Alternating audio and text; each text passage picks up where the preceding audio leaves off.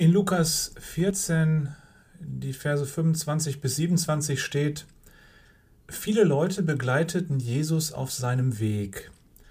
Da drehte er sich um und sagte zu ihnen, Wer zu mir kommt, dem muss alles andere unwichtig werden. Sein Vater und seine Mutter, Frau und Kinder, Brüder und Schwestern, ja sogar das eigene Leben. Sonst kann er nicht mein Jünger sein. Wer nicht sein Kreuz trägt und mir auf meinem Weg folgt, kann nicht mein Jünger sein. Ich gebe zu, das ist eine komische Bibelstelle für den Beginn einer Osterpredigt, oder? Wir begegnen dem Auferstandenen zu Ostern. Vor zwei Tagen war er gequält, er litt, war von Gott verlassen, er litt Gott ferne. Jetzt ist er wieder da in seiner ganzen Menschlichkeit und Göttlichkeit. In den Evangelien leuchtet auf, dass seine Jünger hier und da zweifelten, ob Jesus wirklich wieder da ist nach der Auferstehung. Jeder, der ihm begegnet, muss für sich selbst entscheiden, wie er damit umgeht. Dass da der Auferstandene, der Gekreuzigte, der Mensch Jesus, der Gott Jesus, der von einer Jungfrau geborene vor ihm steht. Jeder muss für sich alleine entscheiden, ob er diesem auferstandenen Christus nachfolgen will oder nicht. Wenn Christus uns ruft, dann macht er jede und jeden von uns zu einer Einzelnen. Wir müssen uns jede für sich alleine entscheiden. Dabei suchen wir uns das nicht aus, in dieser Entscheidung alleine zu sein, sondern Christus hat entschieden, dass er jeden Menschen alleine einzeln ruft. Nun stehen wir da und müssen uns entscheiden, ob wir glauben, dass Jesus auferstanden ist und jetzt lebt.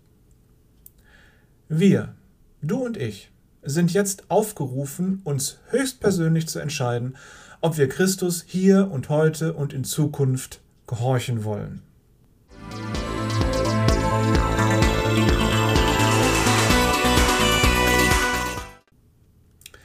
Ihr Lieben, wir feiern heute nicht einfach ein Fest, weil es im Kalender steht.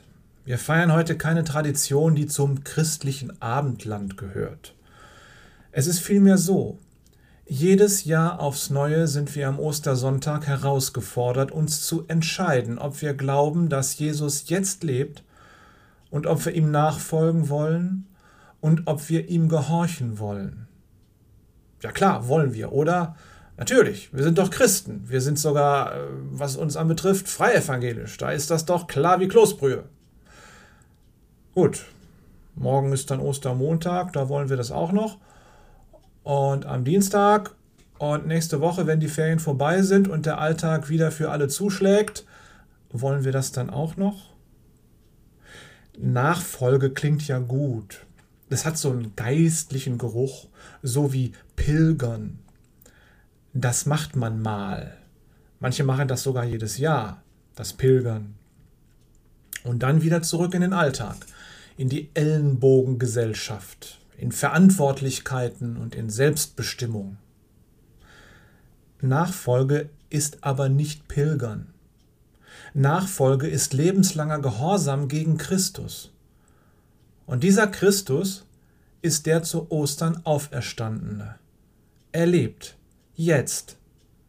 Darum, wer ihm nachfolgen will, hat im Hier und Jetzt danach zu fragen, was Christus von ihm will. Nachfolge Jesu bedeutet nicht, dass wir einer historischen antiken Persönlichkeit Respekt zollen, indem wir ihr Leben studieren. Nachfolge Jesu bedeutet, dass wir dem jetzt hier an diesem Ort lebenden Gott gehorchen. Noch mehr, er ist der Gott, der durch seine Allgegenwart und durch seinen Heiligen Geist immer bei dir ist. Und sein Ruf an dich ergeht jede Woche, jeden Tag, 24-7, jetzt. Er lebt jetzt. Und er ruft jetzt.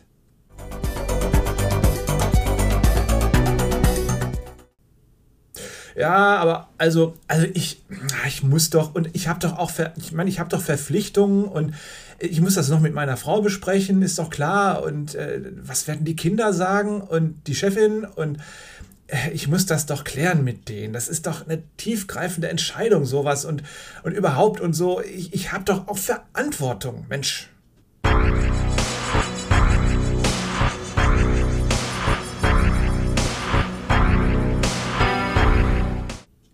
Jesus sagt, wer zu mir kommt, dem muss alles andere unwichtig werden. Sein Vater, seine Mutter, Frau und Kinder, Brüder, Schwestern, ja sogar das eigene Leben, sonst kann er nicht mein Jünger sein. Christus macht dich einsam. Er löst dich aus allen deinen Beziehungen. Du sollst nur ihn sehen, nur ihn, niemand anderen. Du musst die Entscheidung selbst und alleine und einsam treffen, ob du ihm nachfolgen willst.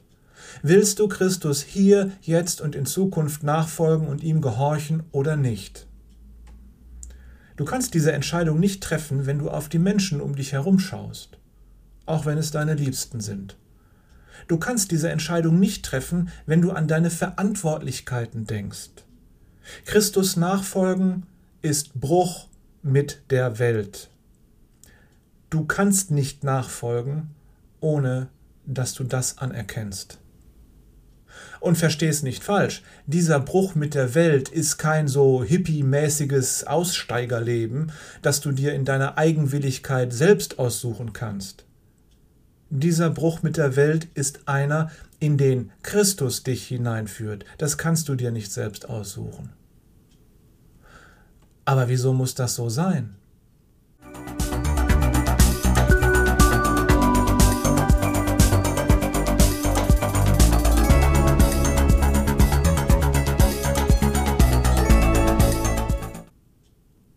Gott ist in Christus Mensch geworden. Und damit hat er gezeigt, dass er, Gott, zwischen allem ist, was in der Welt ist. Er ist zwischen dir und mir. Er ist zwischen dir und allen Dingen in dieser Welt. Ohne Christus denkst du vielleicht, dass du eine unmittelbare Beziehung zu den Menschen und Dingen um dich herum hast und du gehörst zur Welt und die Welt gehört zu dir. Aber das ist ein Irrtum. Wenn du Christus nachfolgst, dann erkennst du, dass immer er, der Auferstandene, zwischen dir und allem anderen ist. Du hast keine unmittelbare Beziehung zu anderen Menschen und der Welt. Du gehörst nicht der Welt und anderen Menschen, und die Welt und andere Menschen gehören nicht dir. Du gehörst dem Christus. Er ist immer zwischen dir und deinen Nächsten. Er ist zwischen dir und der Welt. Du bist unmittelbar zu Christus und zu sonst nichts. Christus ist die Mitte in deinem Leben. Du musst verstehen, dass sich alles in dieser Welt um ihn herum gruppiert. Erst wenn wir erkennen, dass er das Zentrum der Welt ist, dann macht diese Welt Sinn. Christus ist nicht der Erste in deinem Leben. Manche Leute sagen, Jesus ist das Wichtigste in meinem Leben, er steht an erster Stelle. Das klingt fromm, aber das ist ein Pseudochristentum. Wer sich nämlich entscheidet, Jesus an die erste Stelle zu setzen, der kann sich auch entscheiden, ihn an die letzte Stelle zu setzen. Und wenn es ihm zu heikel wird, dann lässt er Jesus fallen. Christus ist aber das Zentrum, um das sich alles dreht. Alles ist durch ihn geschaffen und alles ist zu ihm hingeschaffen. Johannes Evangelium 1, 1. Korinther 8, Hebräer 1, da steht's drin.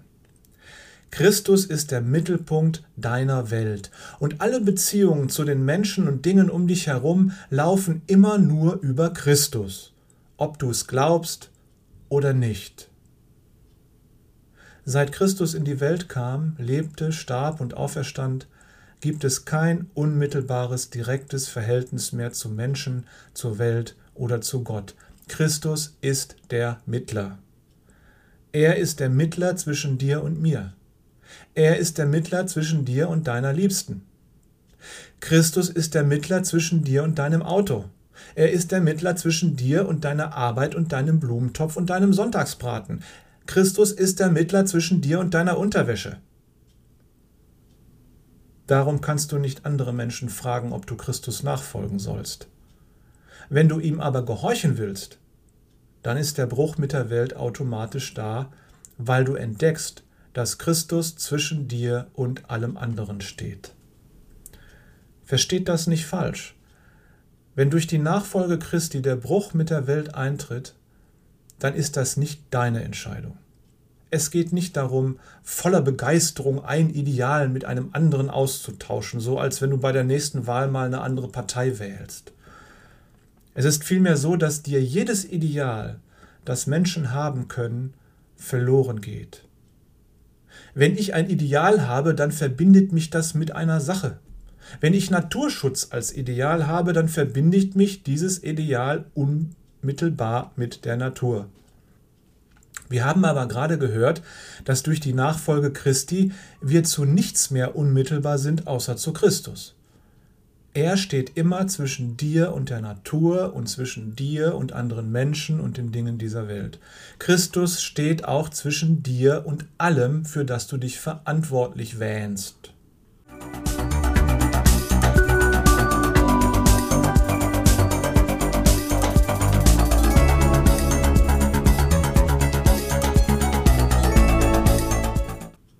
Zum Schluss.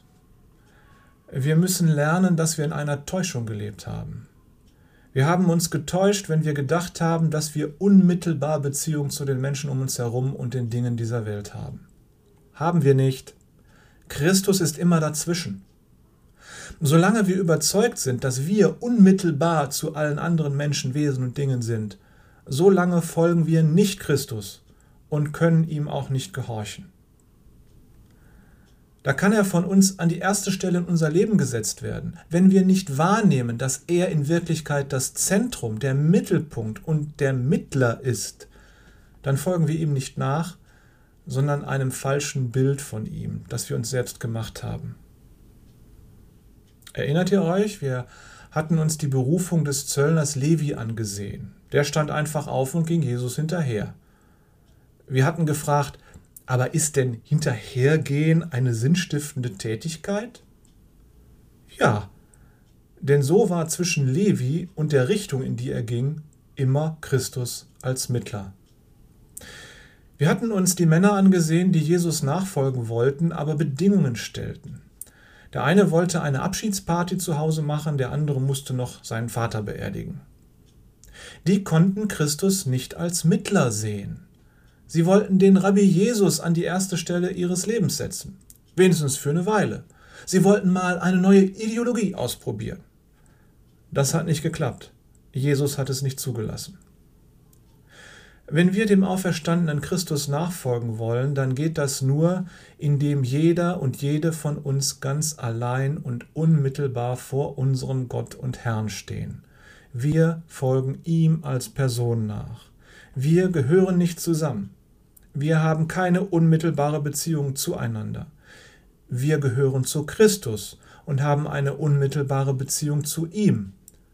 Und weil jeder einzelne von uns sich auf Christus ausrichtet, haben wir alle denselben Mittelpunkt in unserem Leben.